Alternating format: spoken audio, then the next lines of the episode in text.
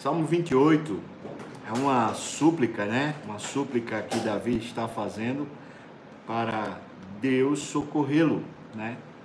Ele faz uma súplica e depois, ao final, ele já dá graças a Deus pela resposta, porque Deus, certamente Deus responde às nossas súplicas. Então, mais uma vez eu estimulo você, se você sabe de pessoas que estão aí meio que desesperadas nesse momento, né?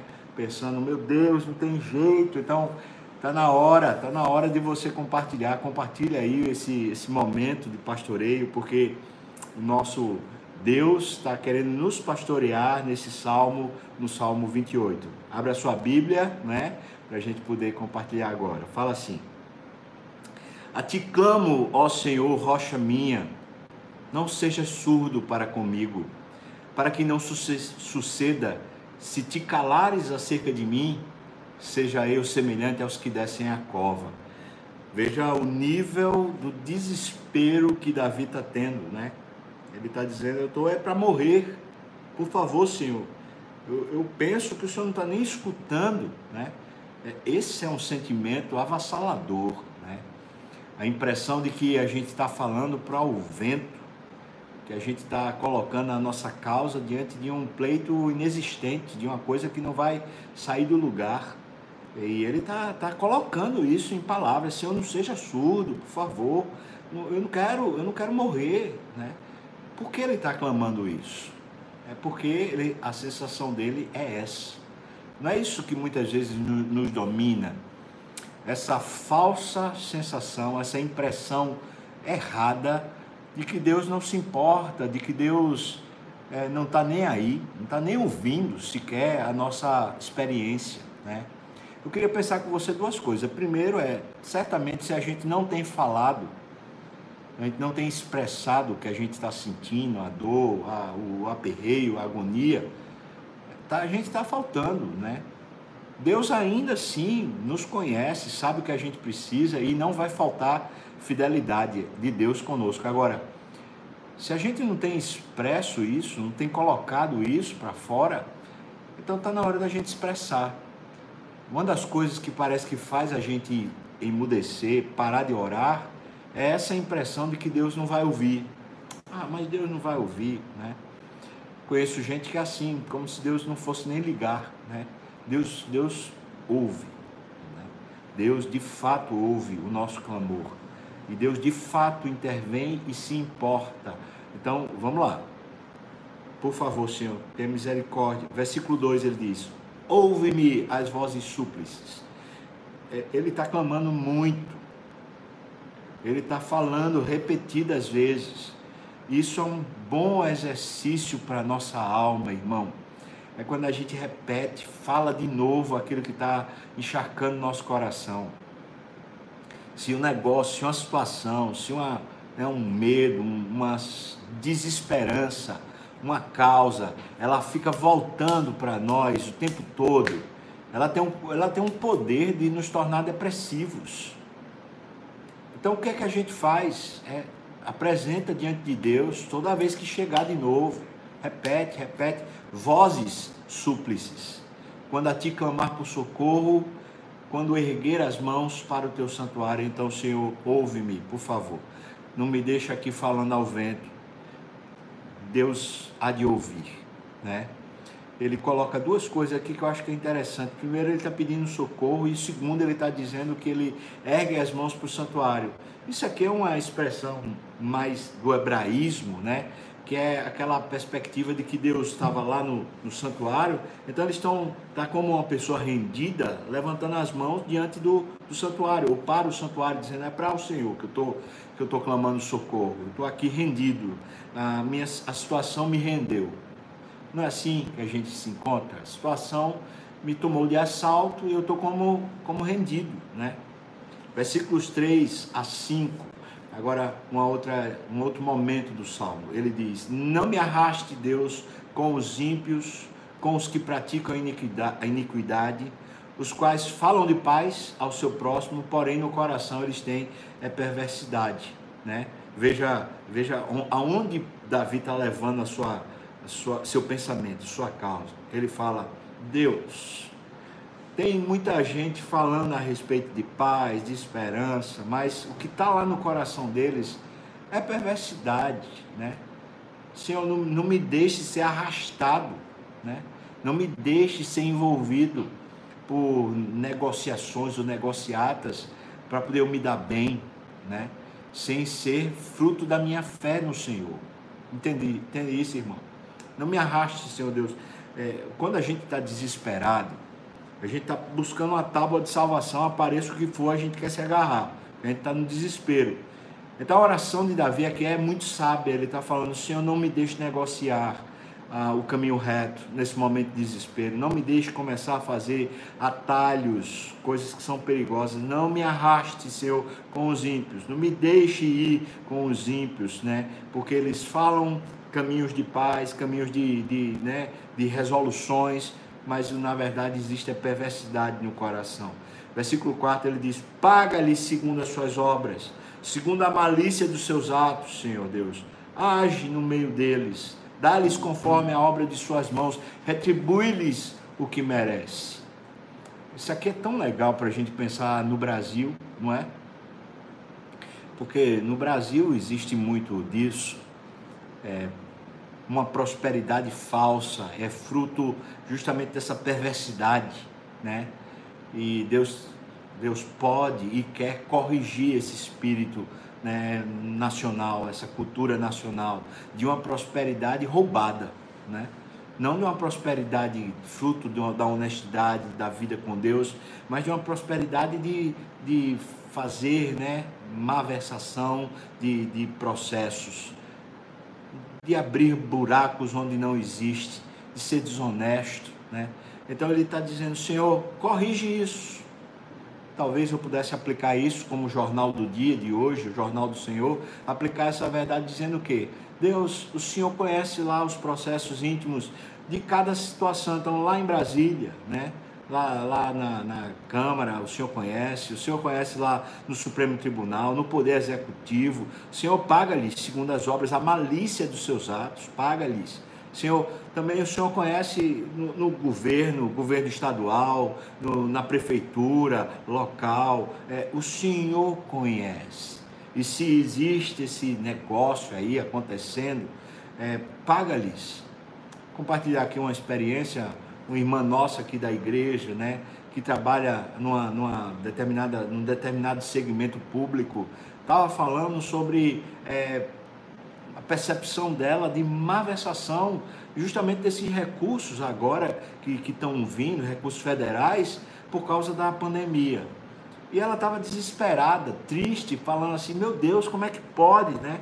E ela falou assim para mim: Eu sabia que acontecia mas agora eu estou vendo. Então ela estava no desespero desse processo.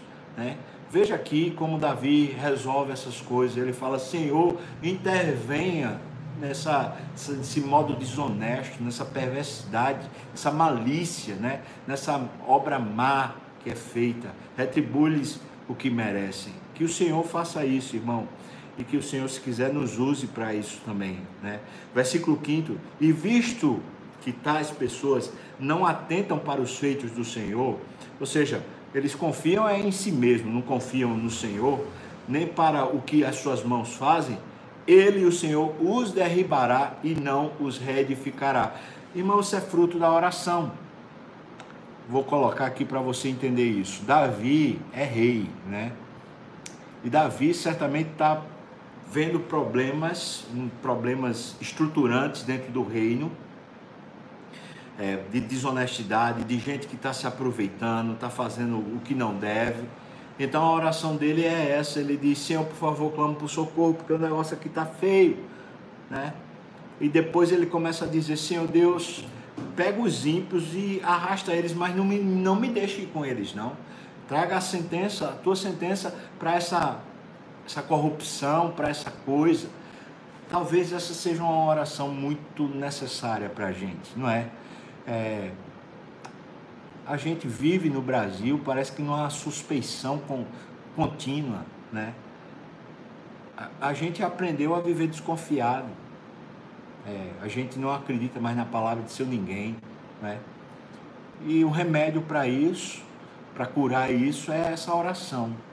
É uma oração, Senhor Deus, retribui-lhes. Estão fazendo errado, Deus?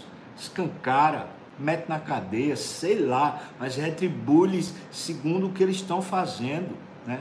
Não nos deixa, nós, né, povo, à mercê dessa sem vergonhice. Né? O que, é que você acha, irmão?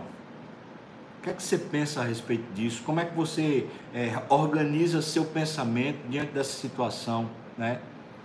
É, nós somos passionais, nós brasileiros, né? Somos extremamente passionais e de um modo geral, política é passional, né? De um modo geral. Então, a nossa tendência é a gente ficar é, sempre maniqueísta, né? Acha o, o, o bom e o mal, bom e o mal, bom e o mal. Está aqui Deus no meio desse cenário, podendo ser o nosso refúgio, o lugar onde a gente clama e diz: Senhor, intervenha e não me arraste, né? não me deixe ir junto com esse negócio, porque esse tem um poder de persuasão imenso. Estava conversando com outro irmão aqui da igreja também, um irmão com seus negócios, estava falando: olha, eu tinha um processo que precisava ser resolvido e dentro dos trâmites do processo alguém me pediu propina e disse eu resolvo isso em uma semana. Ele falou, não vou pagar propina. Ele falou no coração dele, não vou pagar propina e não pagou, né? E aí o que, é que aconteceu? Esse processo que duraria uma semana está durando dois anos. E ele estava falando, se naquela hora eu desse ali talvez 300 reais, o meu processo estava resolvido já há dois anos, né? E a gente fica refém dessas coisas. Isso, isso dá um sentimento de, de de raiva, né? De, de, e às vezes a gente termina cedendo, dizendo, ah, não tem jeito, então eu vou pagar uma propina, eu vou dar um jeitinho, eu vou escamotear o negócio aqui, eu não vou pagar os impostos devidos. Não é assim, irmão. É assim. Por isso Davi está dizendo, Senhor, me socorra, me socorra. E depois ele está falando, não me deixe ir junto mas Senhor intervenha e, e revela a corrupção e, e leva, leva quem é assim para o seu fim. Então, versículo 6, veja o que ele diz: Bendito seja o Senhor, porque me ouviu as vozes súplices. Louvado seja Deus, porque Deus ouve o nosso aperreio, o que está deixando a gente desconfortado, né? deixando a gente é, entristecido, aborrecido, é, sem, sem vitalidade, né? levando a gente até um quadro de depressão. Está aqui, bendito seja o Senhor porque me ouviu. Então a súplica é ouvida, irmão. A súplica é ouvida. E pode ser nesse quadro onde a gente diz: Eu não tenho força nenhuma, é, os, os, mais poderosos fazem do jeito que quer, mas nesse quadro ele me ouve, aleluia! Deus pode nos ouvir, Deus quer nos ouvir. Mais uma vez eu cito Wesley Duell quando ele fala assim: olha, é, muitas das nossas causas não têm resposta porque não pedimos. Porque Deus que quer nos abençoar, escolheu como meio pelo qual nos abençoará a nossa petição e a gente às vezes não tem pedido, né? Um, uma situação lá, um, um, um, deferimento né, de alguma autoridade para um recurso que a gente está pedindo, que a gente está solicitando, né? Um, um tratamento médico para um filho, uma, uma situação lá, a gente não pede. Em vez de a gente pedir, a gente fica indignado, a gente fica com raiva, a gente fica querendo arranjar alguém que indique, alguém que, que possa intervir no processo, mas a gente não clama a Deus. Você percebe, irmão, quanta, quantas vezes a gente perde a oportunidade de sentar no colo do Rei da Glória e ser acarinhado por Ele, de ser é, agraciado por Ele, porque nós não clamamos por socorro, nós não temos vozes súplices Estou falando errado? Ou você concorda comigo que é assim que muitas vezes nós reagimos, né? Então, o versículo 7, ele fala, fala pessoalmente: "O Senhor é a minha força e o meu escudo. Nele o meu coração confia e nele eu fui socorrido." É o meu caso pessoal. Eu posso dar o testemunho, Davi dizendo, porque eu fui socorrido. É por isso que o meu coração exulta e com o meu cântico eu louvarei. É o testemunho pessoal, ele está falando, eu, eu vi isso acontecer comigo. Ah, eu posso dizer, eu vi isso já acontecer comigo, com a minha vida pessoalmente. De, de coisas e situações onde Deus interveio e eu saí ileso do outro lado. Então, testemunho pessoal: o Senhor é a minha, minha força, Ele é a sua. Você já tem experiência? Se tem, é, era tão bom a gente saber suas experiências de, de ouvir a voz de Deus e de ver respostas de Deus atuando, intervindo em seu benefício. Né? Mas aí o versículo 8, ele fala agora de uma forma comunitária e não só pessoal. Fala: O Senhor é a força do seu povo, o refúgio salvador do seu ungido. Isso não é uma coisa apenas para uma pessoa ou outra, mas é para todos que recorrem a Ele. Todos. Está precisando? Tem as situações que você fala, mas precisava resolver. Vamos clamar. Vou fazer uma aplicação, né, dentro do, do texto aqui, vou fazer uma aplicação. Sabe as situações pessoais lá, de, de, de casa, de, de marido e esposa, que tantas vezes estão, estão lá sem evolução, o quadro não evolui, porque talvez um ou outro que tenha mais argumentação, tenha mais poder, ou ficou chateado, se fechou e disse assim: olha, acabou, se a gente não conversa mais, a gente não resolve mais, agora não vai mais progredir a nossa conversa. Então que o Senhor intervenha, vamos levantar as vozes súplices para que o Senhor intervenha, para que o Senhor abra a oportunidade de novo, haja restauração, haja reconciliação. É a força do seu povo, o refúgio salvador do seu ungido. Versículo 9: Salva o teu povo e abençoa a tua herança, apacenta-o e exalta-o para sempre. Claro que ele está orando, claro, Veja qual a oração de Davi por mim, né? É por você, certamente que sim. Veja a oração qual é. Salva o teu povo, Senhor. Abençoa a tua herança. Quem, quem, irmãos? Somos nós. Uma vez por outra a gente se depara com textos assim e a gente fica pensando, meu Deus, como, como a gente é realmente amado pelo Senhor, porque três mil anos atrás tinha alguém orando por nós essas orações estão comparecendo de dia e de noite diante de Deus em nosso favor. E é por isso que a gente é tão abençoado, né? Salva o teu povo, abençoa a tua herança. Senhor, apacenta-o. Está aí o pastor para nos apacentar, né? Exalta-o para sempre. Deus tem ouvido essa oração e quanto a gente tem sido abençoado por causa de orações como essas. Mas ela, a oração que foi feita por Davi lá em nosso favor, não nos exima do privilégio da gente poder orar e clamar com as nossas vozes, né? com as nossas súplicas ao nosso Deus. Senhor, intervenha. Qual é a causa que está levando você ao desespero? Desespero quer dizer falta de esperança. Que está gerando em você um abatimento, que está dizendo para você assim: é, eu vou entrar no fundo do poço, eu vou perder minha alegria de viver. Qual é a causa? Por favor, combata isso com voz e súplices. Combata. Toda vez que o, o sentimento vier, a preocupação vier, que de novamente vier cheia de, de agonia, de ansiedade, clama. É para levar a Ele toda a nossa ansiedade, porque Ele tem cuidado de nós. Clama clama e espera porque Deus está ouvindo, ainda que pareça, especialmente no começo das nossas súplicas, parece que Deus não está escutando, mas Ele está. Deus é bom demais, irmão.